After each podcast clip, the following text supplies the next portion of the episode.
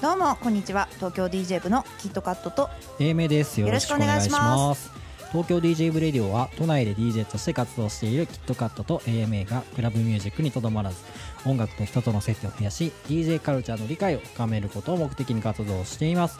番組のご意見やご感想取り上げてほしいトピックのリクエストなどは LINE の公式アカウント「アットマーク東京 DJ」で受け付けております。よろしくお願いよろしくおします。願いしますはい、はい。最近あったことはいはいありますかね？何か。最近とはい。言いますか、今日。おテオちゃんの兄弟を増やそうと思いまして。えテオちゃんって猫ちゃんを飼ってるんですけど、はリスナーの方で知らない人がいたらなんで説明させていただきますと、は今1歳ぐらいの猫ちゃんがいるんですけど、はい。たまたま同じペットショップにはい。色違いぐらいの感じで似てる子がいおるのお同じはい猫の種類なんですか？はい、スコティッシュフォールドではい。テオちゃんは茶色に白なんですけど、はい。黒に白でお。すごいテオちゃんが若かった頃にはい。似てる子写真で見つけて、はいサイトで見つけて、はい。そのお店に今日行ってきたんですけど、はい。またねすごい同じ種類のスコティッシュというそのまあ種類だからなのかもしれないですけど、はい。性格が似ている感じだったんですよ。なんかちょっとなんかおっとりしててマイペースみたいなはい。はい、でなんか色もちょっとねあのこう兄弟っていうか色が違うバージョンみたいな感じでい。いかなと思ったんですけど、はい。まあ、今日はあの特に買ったりはせずにちょっとちらっと見に行ったんですけど、おーちょっとはい。下見がてら。そうですね、はい。でその時にテオちゃんはあのペットショップで買う時はすごいちっちゃかったんですけど、めちゃくちゃ今でかくなってね。貫禄出てきちゃって、ね。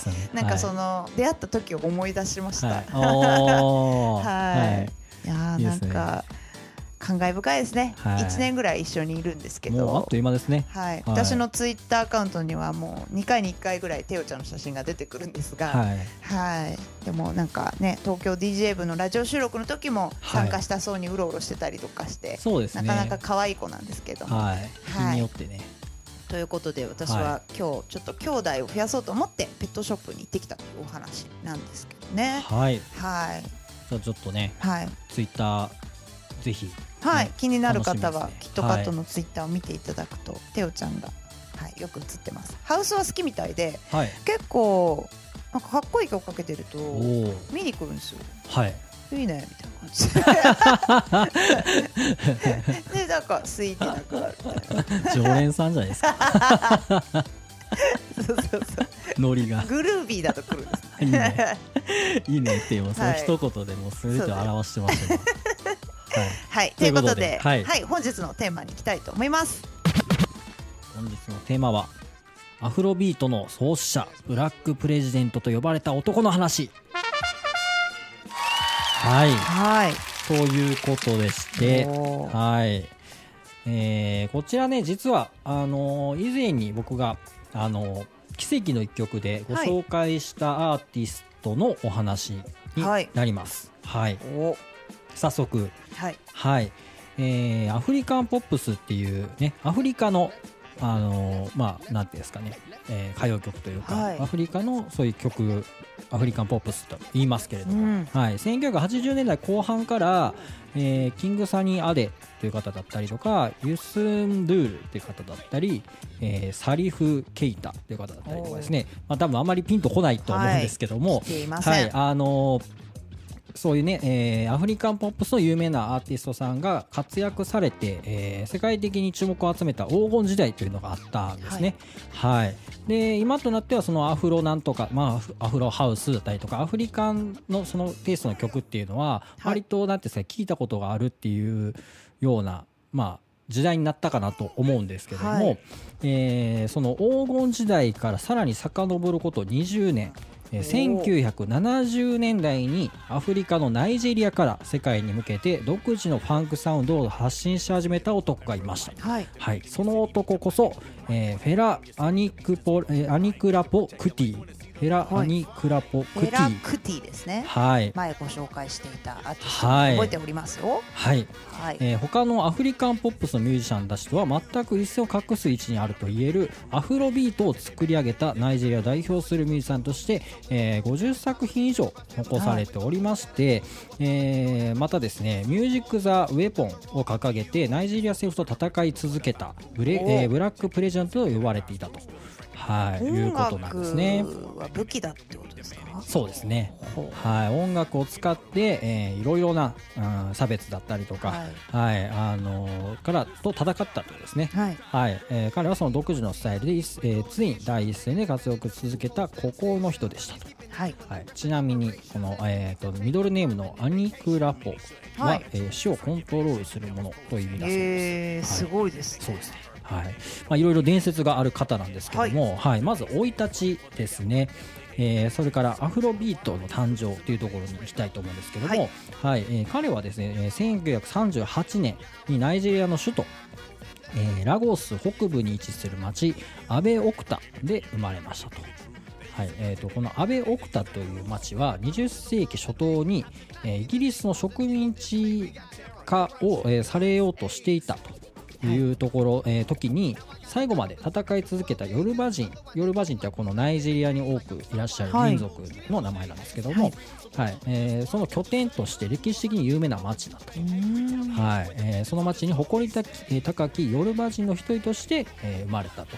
で、えーとまあ、この方黒人の方で、えーまあ、いろいろそういう差別とか戦っていくんですけども、えーなんか黒人でなんかやっぱりそういうなんていうんですかね戦い運動してるってなるとなんかあの貧しい貧困の中で生まれてどうたらとかってね、はい。なんかなりがちなんですけど実はこのフェラクティさんはですね、うん。えーお父さんが牧師さんでお母さんが、えー教師をされていてさらに政治運動家へ転身した、えーような家系で、へええー比較的ですね、まあ、中流というか上流というか、あのうん。いい家庭で育ったんですよ。うんうんうん。はいえーで、えー、とそういう家庭で育ったんで、まあ、なんかそこでですねちょっとまあ反抗期とかもあるあって、はい。えー音楽をですね、まあ、16歳頃から始めてたみたいですね。はい、なんですけど、まあ、家庭がすごいいいとこなんであの医師をですね最初は目指せと言われていたみたいで、えー医師になるためにロンドンへ留学するんですよ。はい。はい、なんでもうまずその留学するっていう時点でも結構いい家庭だなっていう感じで医師になるためににっていうところもね、はい。裕福じゃないとできなそうですね。しかもナイジェリアアなんで、はい。あのすごく裕福なえー国っていうわけじゃなかったりするんですね、結構そのあの一部の人たちはすごくお金持ちなんですけど貧困のやっぱり人たちが多いっていう中で,、はい。留学してっていうことなんで相当いい家系だったんですね。はい。ということなんですけども、えーロンドンに渡航した先でですね、まあそのえー医者の道をですね、えーやっぱりやらないと、おいうことになったそうなんですよ。あの音楽をまあ16歳が始めたってことだったんですけど音楽の方が合ってるなってだったみたいで。いや親反対しそうですよけどねびっくりしますよね。バンドマンなるって、あんはいた医者になるって言って出てたで結しょ？って構な差ですよねなりません？はい。なんかねグリーンとかじゃないんでね、医者も続けてくれるならみたいな話ですけどね。いやちょっとはい。はい、そこら辺は医者は辞めちゃうというね医者にはならんということでですね、はい。おしかもあの大学もあの、音楽大学ロンドンのトリニティ音楽大学に、えー進学しましてですね、えー音楽の教育を受けることになったと。はい。はい。でえー、とその大学でですね後にあの一緒にですね音楽活動をする重要なメンバーの一人であるドラマーのトニー・アレンという方ともここで出会ったそうですね。えー。はい、で当時は本格的なジャズを意識した音楽活動を、えー展開されていたそうです。はい。なので、えー、とその後にあのーなんていうんですかね、えーアフロビートっていう言葉になるような音楽はやってなかったそうです。はい。で、えー卒業してですね、えー1963年にナイジェリアに戻って、えー現地でラジオプロデューサーを目指しながらなんかみんなラジオプロデューサーとか目指しません？なんかやっぱラジオ MC とかラジオのそのパーソナリティって憧れの音楽をやってる人たちからしたら、やっぱ自分の曲を紹介したりとか自分の曲とか自分の好きな曲を紹介したりとか花形だったんでしょうね。多分そうだなんですよね。はい、なんでやっぱ音楽すごい好きな人は結構そこを目指したがる傾向になりますよね。はい。はい。まあなんかくしくもね僕らもなんかこうやってポッドキャストという形でなんかやってるのもね、なんか時代が違ったら海賊チャンネルとか作ってたじゃないですか。はい。一部でしか聞けない、はい。資材を投げ打ってはい、まあそんなね 感じちょっと脱線しましたけど、はい。まあ、ラジオプロデューサーを目指していたという時にですね、アフリカにですねジェームス・ブラウンが、えー来られたそうですね。ジェームス・ブラウンはファンクですごく有名なレジェンドの方なんですけども、はい。はい。えーその影響がすごく衝撃的だったそうで、はい。はい、あの自分のその作る曲に積極的にファンクの要素をですね組み込んでいったそうです。はい。えーそうしてですねそのジャズをやっていたフェラさんがですね、はい。あのファンクをはい。ジャズとファンクは融合しちゃったんですかね。ことによって、はい。はい。あのー独特のサウンドが生まれまして、はい。はい、でしかももともとアフリカの、あのーナイジェリア出身ということでそこのエッセンスもあったんでしょうね。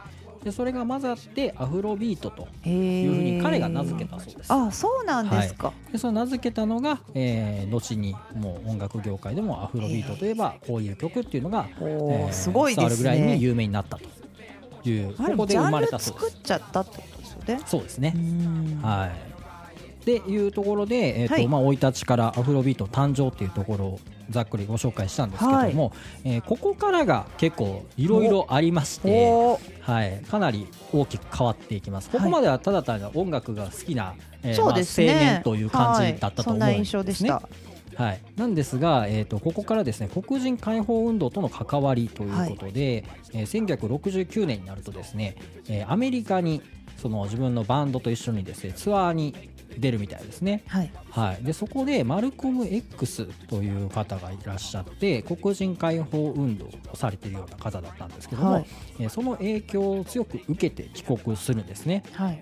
はい、でえっ、とまああの彼のあのお母さんもですね、えーまあ、そういう活動政治運動家をされてたというのもあってですね、まあ、そういうところに、まあ、興味関心はあったんでしょうね。でそれで、えー、と世界の黒人が連帯するようなことを目指したいとはい。なってですね黒人政治闘争に傾倒していくと。はい、でなんか当時付き合ってた女性が、えーはい。そういう活動をされてたというのも大きかったということだそうです。なんで周りにそういう方が増えたんで、はい。かなりあの彼のそういう思想にも影響したということみたいですね。はいで、えー以降ですねもうずっとその黒人の解放とかですね、はい。えーパンアフリカニズムといった強いメッセージを音楽に盛り込んでいくという、ここからですね、えー音楽そのさっきね最初の方に冒頭で申し上げたような、はい。えーミュージックイズウェポンイズザウェポンはい。っていうようなところに行くわけですね。おー。はい、なので彼はその音楽という表現を使って、えー政治活動をしていくということなんですけども、はい。えーかなりですね思想が強いはい感じにの方でですね、うん。どんどん過激な活動になっていきます、はい。ここから。はい。でえー自国の独裁政権。このナイジェリアって結構その独裁政権だったりとか、はい。あの石油産油国なんで国自体にはお金があるんですけど、もうかん一部の人たちに全部牛耳られてて結構激しい。そうなんですよ。治安が悪い国だったんですけども、でそういうその一部の特権階級はい。の人たちに対してはっきりと中指を立ててくたばれクソ野郎というような 直接的な表現もあるような、えー音楽を作ってですね、まあ、聴衆のあの狂気の渦に巻き込んだということだそうですね。はいジャズとファンクを一体化させて、はい音楽と政治活動も一体化させちゃったってことですかね。そうですね。はいすごいですね。はい、でまああの結構ね音楽ってなんかそういう反政府運動と結構密接に関わってる気がするんですよ。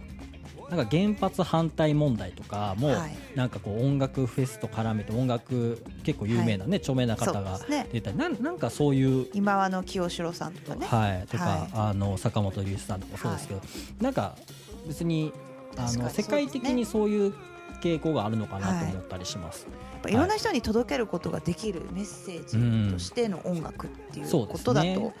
政治活動と結びつきやすいのかもしれないですね。はい。はい。ということでですね、あのーさらにはい。活動が、えー活発化していくんですけども、はい。はいえー続いてですね1970年代のナイジェリアは、まあ、先ほど申し上げたように油田マネーによるはい。政治腐敗と貧富の差の拡大、最悪ですね、はいえー都市部のゲット化など多くの問題を抱えていたと、まあ、これは今でも、まあ、なかなか、ね、根強く残ってるらしいんですけども、はい。そんな中ですね、えー自宅を有刺鉄線で囲って、えーコミューンレコーディングスタジオ、すごいですえーバンドメンバーのはい。あのまあ、家みたいな感じあのー。そういう要塞みたいなものを作ってですね、はい。それをカラクタ共和国というふうに名付けて、新しい国ですか、ね、そこに、はいそうですね、はい。もうあのなんですかそこを拠点に活動していくと、はい。い。うすことごいなんか。思想がどんどん強まそうってきてます、ね、先鋭化してきて、はい。ここに閉じこもって、はい。なんか発信して戦うみたいうな、ん。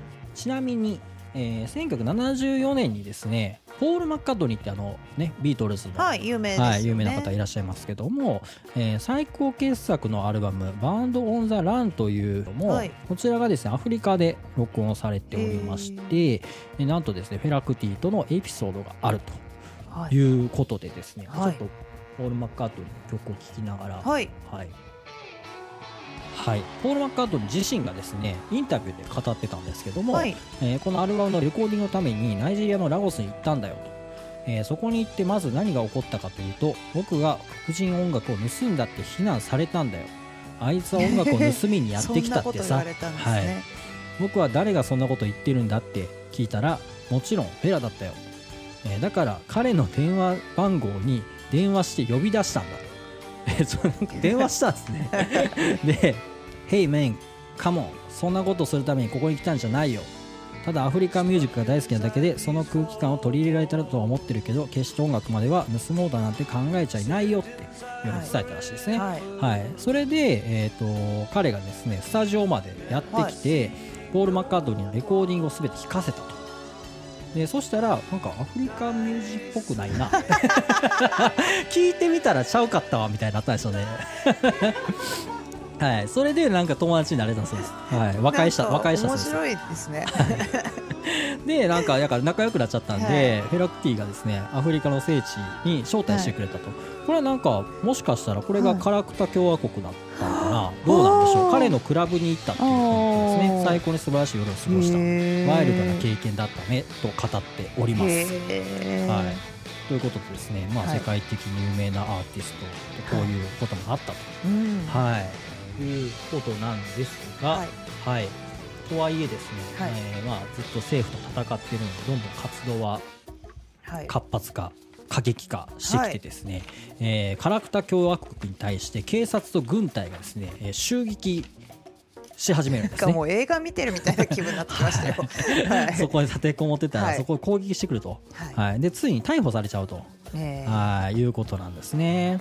はい、そこからですねさらにじゃあその逮捕されて釈放されて逮捕されて釈放されてみたいなことをずっと繰り返していくことになります。はい。はい、もうずっと目つけられてるんでね何かあったら逮捕しようと思ってるわけです政府からしたら目障りな、はい。はい、あの対象になってるんででそこからですね余計にそういうことされたらさらに、えー新しいアルバムを作ってですねそれで、えーその政府をまた非難するという繰り返しが行われ変ていきます。は。はいはい。えーまずはですね「アラグボン・クローズ」はい。という曲が、まあ、この曲なんですけども、はい、これはあの刑務所その地名がアラグボンが地名でクローズなんで、刑務所ですね、はい。の刑務所の中であったことを、はい。はい。まあ、曲にしていると、はい。はい、いうことだったりとかですね。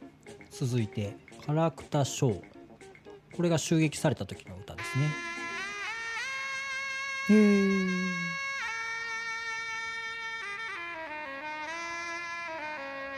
なんかその時の思いを音にできちゃう人なんでしょうね。きっと。はいなんか普通にそれ知らなかったらなんかかっこいい曲だなって思うだけですけど。そうなんですよ。うん。でやっぱねこうやって聴いてるとやっぱジャズの要素も残ってますよね、残ってますね。うん。はい、続いてですね、えー、とこれ面白いんですよね。この「はい。 Expensive Shit」っていうアルバム、これが僕が前回紹介した Water No Get Enemy やったかな？なんかはい。その曲が入ってるやつなんですけど、ええーこのエピソードがですねこれ Expensive Shit っていう名前って、まあ、はい。 shit って、まあ、あのうんちなわけですよ。はい。でえっと、エクスペンシブなんで高いうん。うんちとはどういうことなのかということで、えー、とこれはですねその1回逮捕されて出てきてからまたそのかたあのカラクター共和国に、まあ、警察がやってきて、はい。おえー、とお前マリファナやってるやろと。いうことで言いがかりをつけられたらしいんですよ。はいで実際なんかなかったらしいんですけど、はいえー警察はですね捕まえたいんででっち上げてあのマリファナを仕込んではいそのこれ見つけたぞってこう言いがかりつけてきたらしいですね。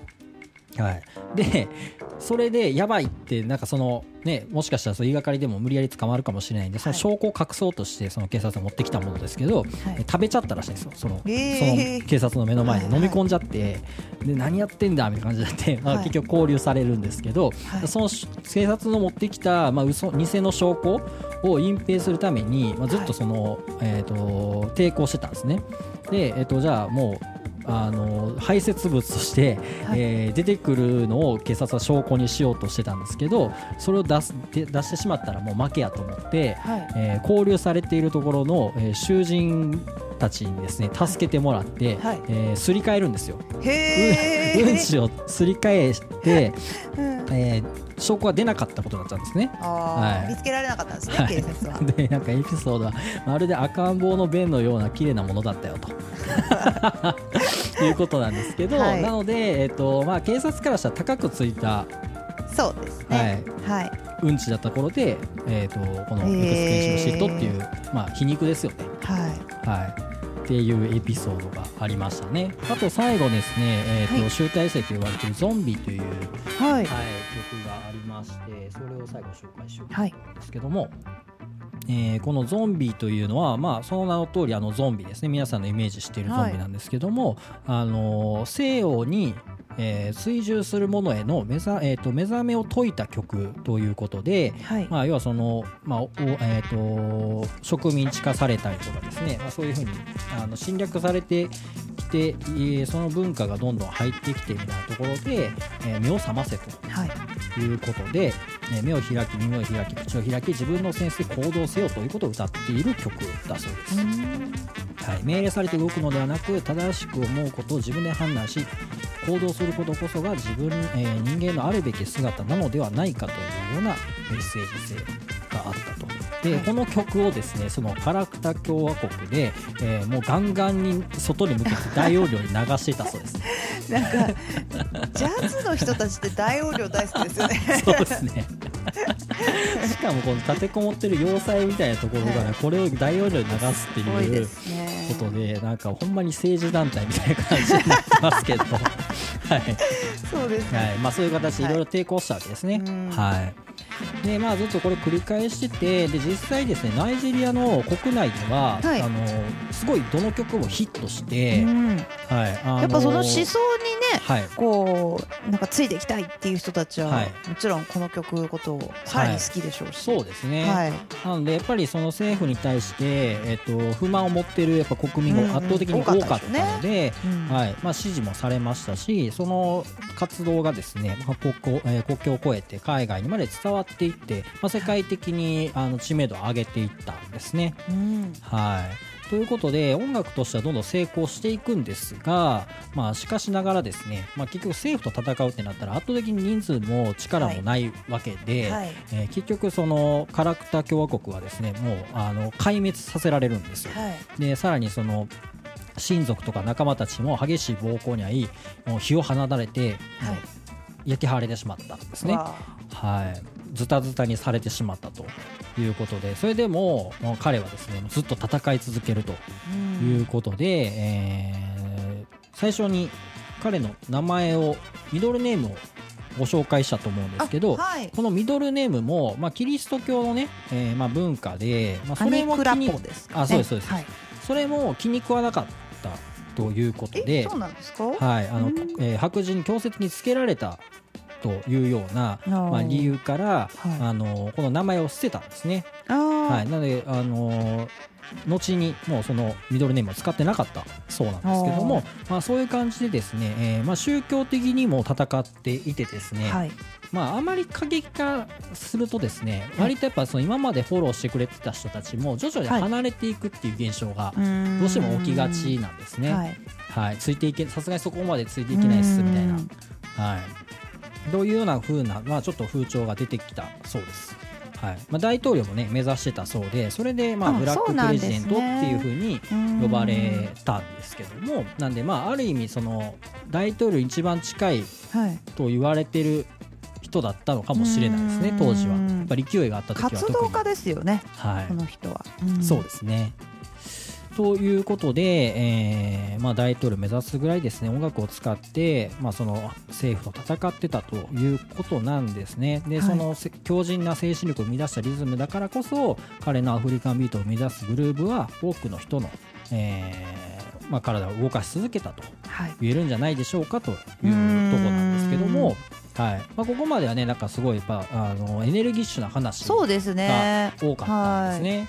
なんですが、えー最後ですねちょっとまとめに入りますけども、えーファンクやジャズアフリカ音楽などを咀嚼しアフロビートという音楽を確立した人物ではあるんですけども、えーそのダンサブルなサウンドとは対照的に、えー黒人の解放や母国ナイジェリアの政府を非難し続けて、えー活動も過激の一途をたどったと。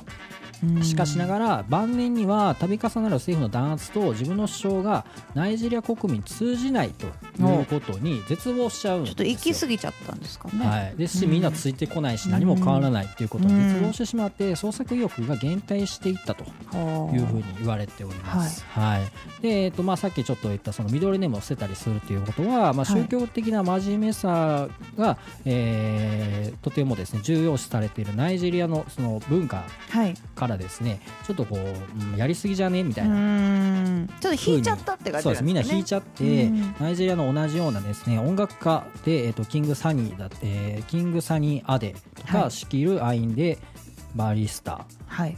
はい、というような有名な方がいらっしゃったんですけども、えーちょっと俺らは賛同せんかなみたいな感じになっちゃってですね割と孤立していくという つかいていけなかったでしそうょうねそうなんですそうなんですよ。はい。はい、ということでですね、えっとまあ、何度も襲撃されたりとかされたんですけども彼は最後まで殺されることはなかったんですね、はい。実はお母さんはちょっとね殺されちゃってたりとかしてですね身内は結構亡くなっちゃったんですけどもはい。彼自身は殺されなかったとはい。いうことでですね、まあ、こんだけ批判したんですけども世界的にも有名になってですねうんなかなかうかつに、えー殺すことできない存在だったんじゃないかと言われておりますが、えー華々しく散ることはなく、えー最終的にですね HIV による合併症で徐々に、えー病に侵されていきまして1997年に、えーお亡くなりになってしまうと。うん。で最後はどんどんこう力が衰えちゃって、うん。ね、周りについてくる人も減っちゃって、はい。で病気になっちゃってみたいな感じでじわじわじわじわとですねこう、はい。息を失っていって命を落としてしまうと。はい。はい、いうことでですね、えーまあ、ちょっと比較するわけじゃないんですけども、はい。あの同じようにあの政府が戦って成功を収めたボブ・マーリーとは比較されやすいそうです、はい、あまり報われなかったと評価されている。はいはい、いうことで音楽としてはすごく評価されていて、はい。今でもまあ引き継がれてですねやってるんですけども、うん、なんかそういう、はい。はい、あの政府との戦いだったりその国を変えるみたいなところまではいかなかったと、うん。はい、でちなみにあの息子さんがいてですね、はい。はい、彼の出は通じなかったけれども彼の音楽であるアフロビートは、えー息子さんであるヘミ・クティとか、えーシェウン・クティ。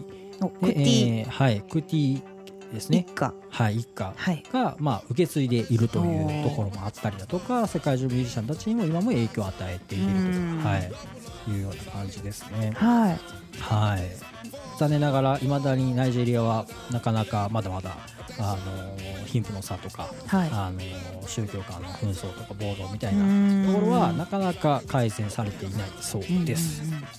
はい、ということでなんかちょっとね、暗いお話になっちゃいましたけどでも彼はい。の音楽性自体は、まあかなり評価されててやっぱいい曲がやっぱ多いそうですね。なんかはいエネルギッシュですよそうでね,、聞いてると元気もらえるような感じで、ちなみにきです。そうですね。この曲この曲っていうかフェラクティの曲をかければ素人っぽく思われないっていう、あの 前回の回に通ずるかなと思います、はい。確かにそうですね。これ DJ でかけたら、えこいつクローとかみたいな。っあー確かにていうのと、はい、さらにおまけがありまして、はい。あのこんだけねなんかあのすごい人生壮絶な人生を歩んできたわけですよ、で音楽でも成功しましたし、はい。えー政府とも戦ってですねいろんなエピソードがあるんですが、はいえーこんな彼にもですねちょっと弱点と言いますか、お。はいえーめちゃめちゃ女たらしやったらしくてですね 一時期は27人もの妻がいたそうですごいです。よ一クラスですよ、ほんまですね。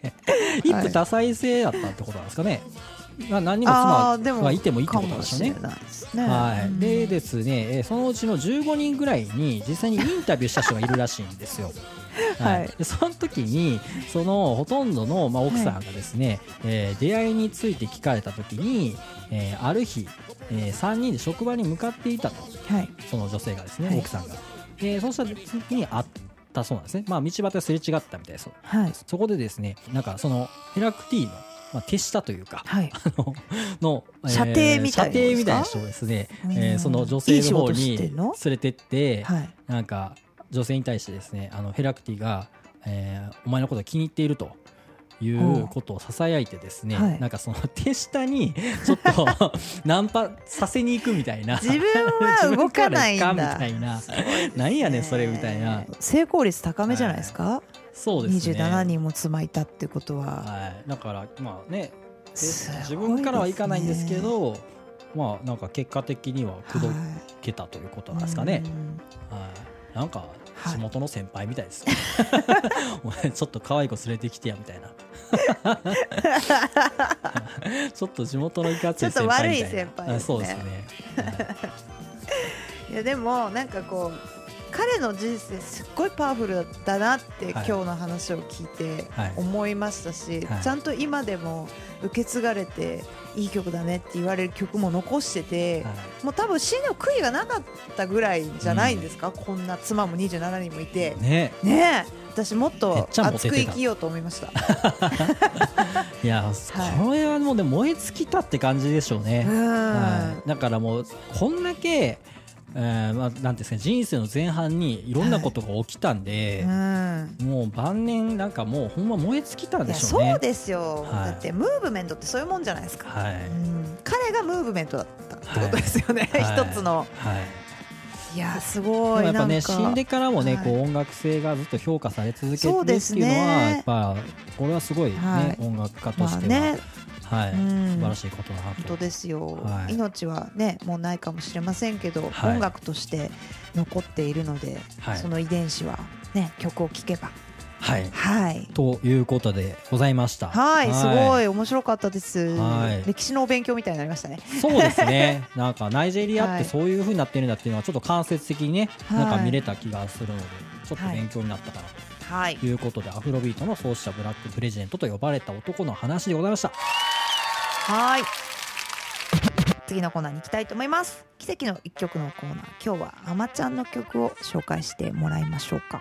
はい、えー今日はですねまあアフリカの話だったのでアフリカの曲を紹介します。はい。あこの曲私も好きです。あ本当ですか、はい。はい、ブラックモーションというアーティストのえーレインボーっていう曲ですね、はい、2014年の曲なんですけども。これもなんかねすごい僕はちょっとエモさが好きで、ははい、この曲はたまに DJ でも使います、はいいいいですね。このブラックモーションって方ねなんかあんまりはい情報やっぱ出てこなくて、でもね、あのーえーとちょっと紹介しますと、はい。えーソシャン・グベっていう、あのーアフリカのこれどこの国や南アフリカ出身のデュオということで、はいタタボ・スモルさんと、えーロバート・ムルダーさんですね、はい。はい。という2人でやってて2009年から、えー楽曲をリリースし始めて割とすぐにそのダンスミュージック界ではフォロワーが増えて注目を集めて、えーいるということだそうなんですね。はい、なんですが僕はこの曲しか知らないです。あ他にもあるんですかね。あいや私もこのはい曲は聞いたことあるなって思いましたけど。そうなんですよ。あんまり情報が出てこなくてうん。なんか気づいかどうしてるのか僕の調べ方が悪かったのかちょっとわかんないんですけど、でもなんか切なくていいですね、はい。哀愁がある感じ。そうなんです。哀愁ある感じのこの曲は、なんか僕はあの松任谷由実の「春よ来い」みたいな感じの感覚があるんですよ。わかる。はい、なので春か秋かどっちかにかけたい曲なんですよね。いいですね、はい。そうなんですよ。聞かせにかかってくるというか、は聞かずにはいられないい。そうなんですよね。はい。ということでちょっとごはい紹介しました、またね、まあ、ちょうど秋なんで1人とかでかけようかなぐらいの感じで考えてますけどもはいはい、ぜひぜひ皆さんもよかったら聞いてみてくださいはいリスナーさんからのお便りのコーナーです。はい。今日はありますでしょうあかりますでしょうか？ありません。残念。残念。なかはないかこの放送回数とお便りの回数がなかなかこう、はい。はい。マッチしてこないねちょっと多すぎて一人しか読めませんみたいな日が来ることを願っております。ねそろそろ100回ですからね、なんかちょっとこよう次のねなんかこういやでもリスナーさんに結構助けられてますよ。いやほんまに。ちちょっとねノベルティをぜひプレゼントしたい、はい、いやそうですよ。はい。